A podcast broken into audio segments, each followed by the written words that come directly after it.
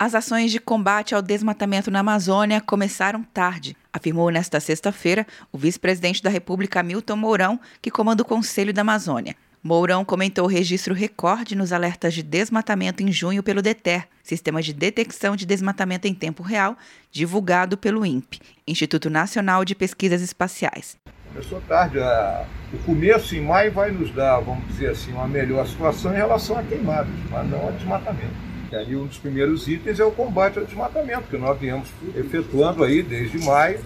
Né? Eu já coloquei para vocês várias vezes que as ações contra o desmatamento têm que ter começado em dezembro do ano passado, que é quando ele começa efetivamente. Tenho colocado que nós vamos prosseguir nesse tipo de trabalho até o final de 2022, ou até que a turma que desmata se dê conta que não dá mais para fazer isso.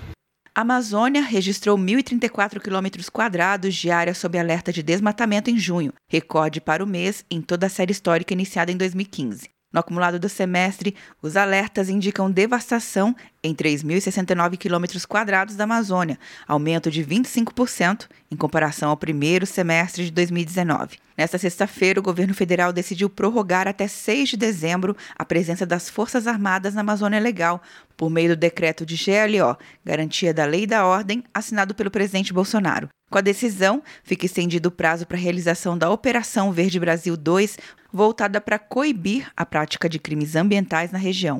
A operação é direcionada ao combate ao desmatamento ilegal e aos focos de incêndio. Quer um ano sem mensalidade para passar direto em pedágios e estacionamentos? Peça a Veloy agora e dê tchau para as filas. Você ativa a tag, adiciona veículos, controla tudo pelo aplicativo e não paga mensalidade por um ano.